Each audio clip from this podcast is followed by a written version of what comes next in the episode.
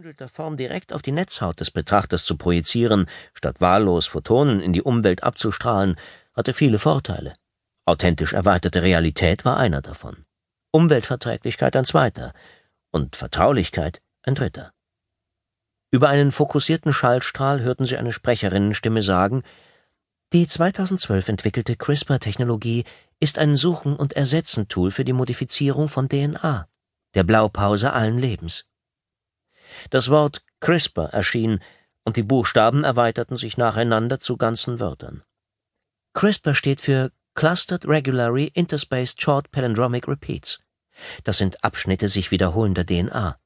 Die Methode basiert auf einem natürlichen Abwehrmechanismus von Bakterien, der von der modernen Wissenschaft dahingehend adaptiert wurde, eine gezielte Genombearbeitung bei Pflanzen, Tieren und menschlichen Embryonen zu erlauben.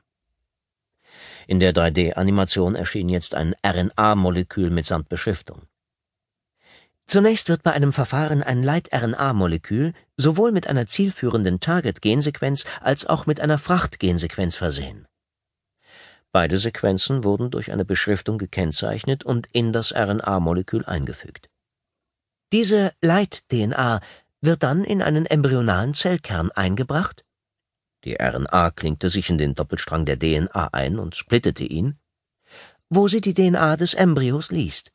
Sobald sie eine Entsprechung zu ihrer Targetsequenz findet, in der 3D-Darstellung wurde eine Entsprechung zwischen der Targetsequenz der RNA und einem DNA-Segment der Zelle optisch markiert, agiert ein natürliches Schneideprotein als molekulare Schere, zertrennt die DNA-Sequenz, die Animation zeigte, wie der DNA-Strang zerteilt wurde, und fügt an ihrer Stelle eine Kopie der Fracht-DNA ein. Die Frachtsequenz der RNA kopierte sich in die Lücke und die DNA fügte sich rasch wieder zusammen. Auf diese Weise können menschliche Embryonen in vitro sicher und verlässlich bearbeitet werden, um tödliche Erbkrankheiten zu korrigieren.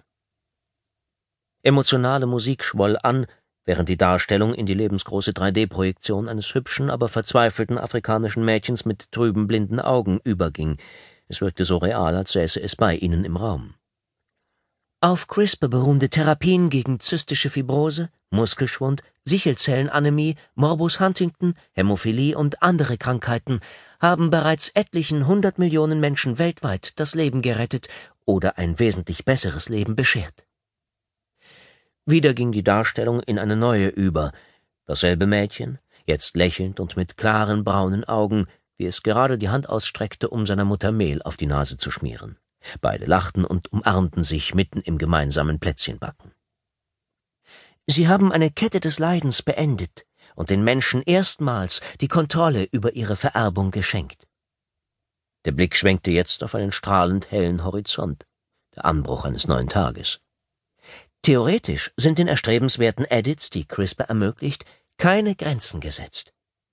Dunkle Wolken zogen auf, verfinsterten den Horizont. Unheilschwangere Musik grollte.